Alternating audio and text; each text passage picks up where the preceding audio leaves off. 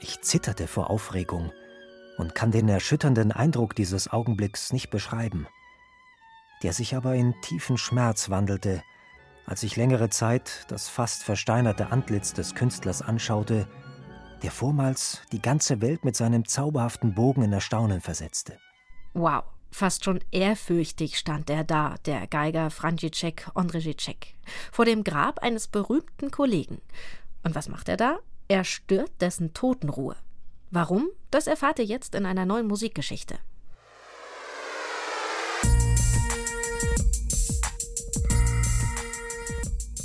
Und damit hallo und herzlich willkommen zu Zoom, Musikgeschichte und was sonst geschah.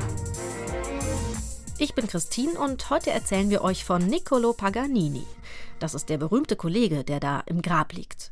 Und der Teufelsgeiger, wie er ja genannt wurde, der hat auch tot noch eine ganz schön wilde Reise durch, denn er durfte erst nicht christlich beerdigt werden, also wurde er einbalsamiert, so als Zwischenlösung, um seine Leiche ein bisschen länger haltbar zu machen. Und dann ging die große Reise los. Vom Kellergewölbe über ein leeres Ölfass bis hin zu einer einsamen Insel ging Paganinis Wanderschaft, bis er endlich seine letzte Ruhestätte fand, und zwar in Parma auf dem christlichen Stadtfriedhof. Sage und schreibe 36 Jahre nach seinem Tod. Kein Wunder, dass der Mythos um den Teufelsgeiger selbst Jahrzehnte nach dessen Tod noch herumgeisterte, auch in Ondřejíčeks Kopf. Der wollte seinem Idol unbedingt noch mal ganz nahe kommen, aber dass es gleich so nahe sein würde, damit hatte der tschechische Geiger wohl nicht gerechnet. Jetzt wünsche ich euch viel Spaß beim Hören.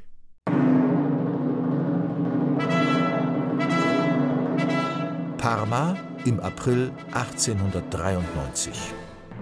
Ein stämmiger Mann betritt die Bühne. Aus seinem aufgedunsenen Gesicht funkelt ein dunkles Augenpaar. Er hebt die Geige ans Kinn und fährt energisch mit dem Bogen über die Saiten.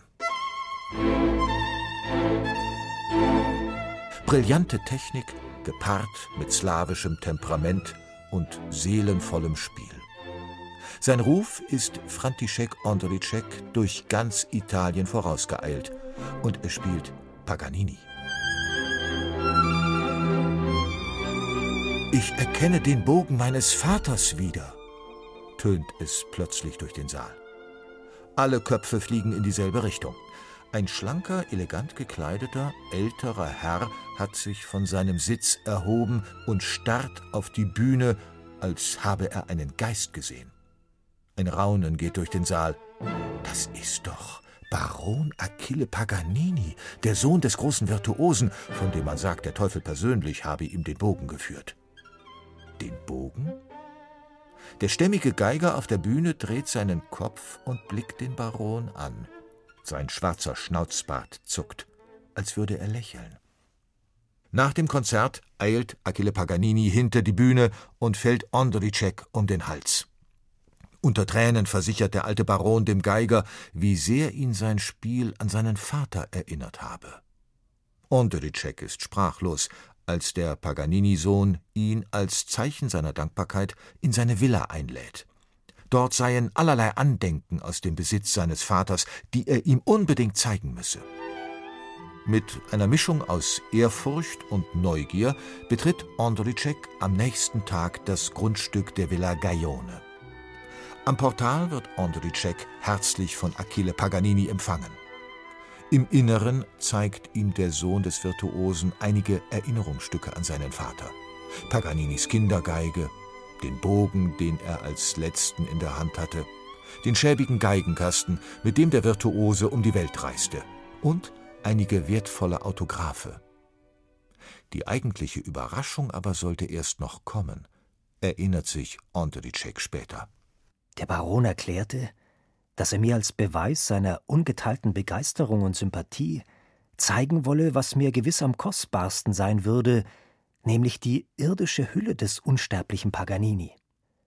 Ich war so gerührt, dass ich meinem Gehör nicht glauben wollte.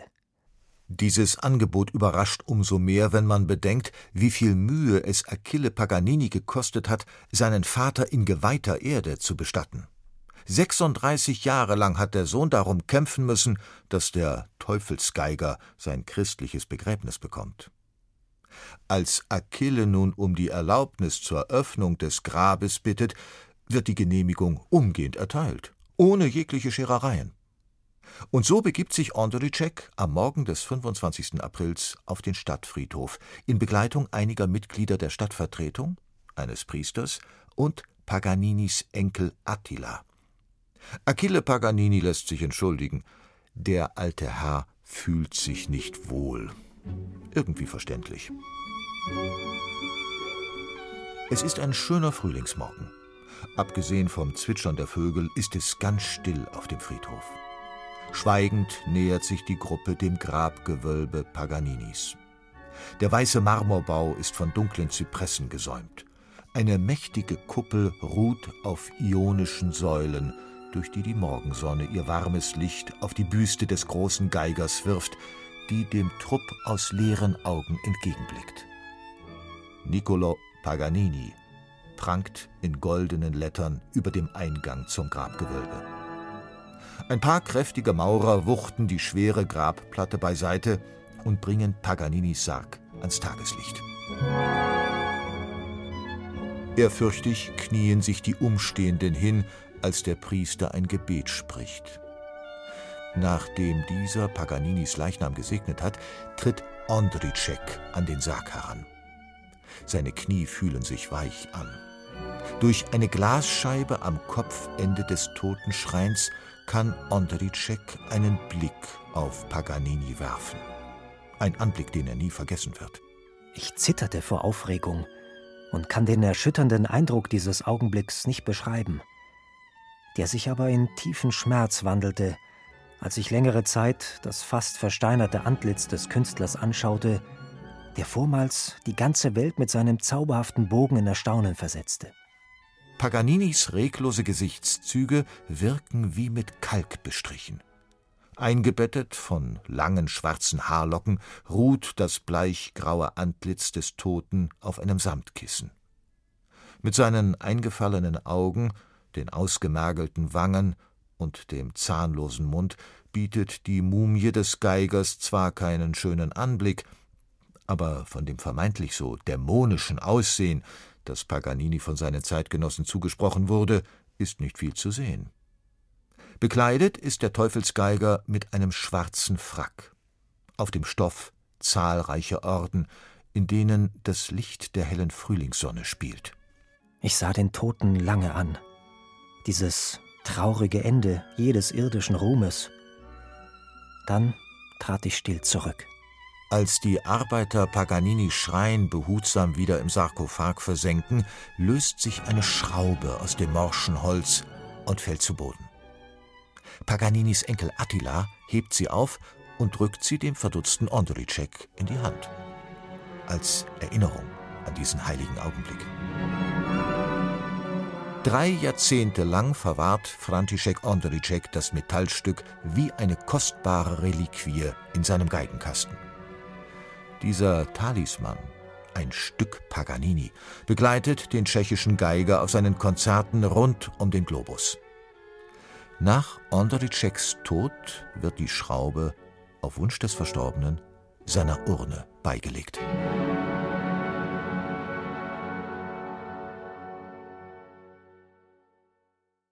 Tja, ob diese Schraube, dieses Erinnerungsstück an Niccolo Paganini immer noch da liegt, wer weiß. Bisschen makaber, das alles auf jeden Fall, aber es gibt ja immer wieder Fans, denen quasi nichts heilig ist, solange sie ihrem Idol nur nahe genug kommen. Das war Rendezvous mit einem Toten. Der Geiger František Ondřejíček stört Paganinis Grabesruhe. Zoom, Musikgeschichte und was sonst geschah gibt's jeden Samstag neu in der ARD Audiothek und überall, wo es Podcasts gibt. Und nächste Woche geht's um einen Komponisten, dessen 250. Geburtstag wir dieses Jahr feiern. Beethoven dirigierte selbst berichtete ein Musiker. Wie ein Wahnsinniger fuhr er hin und her. Bald kauerte er zur Erde, bald reckte er sich empor, als wolle er den ganzen Chor singen, das ganze Orchester spielen. Ludwig van Beethoven. Wie ihr vielleicht wisst, ist Beethovens Gehör ja immer schlechter geworden, bis er letztlich gar nichts mehr hören konnte. Aber Beethoven wusste sich zu helfen. Er hat sich sogenannte Konversationshefte zugelegt und über die hat er dann kommuniziert. Was da alles so drin steht, das erfahrt ihr nächste Woche. Bis dahin macht's gut, eure Christine.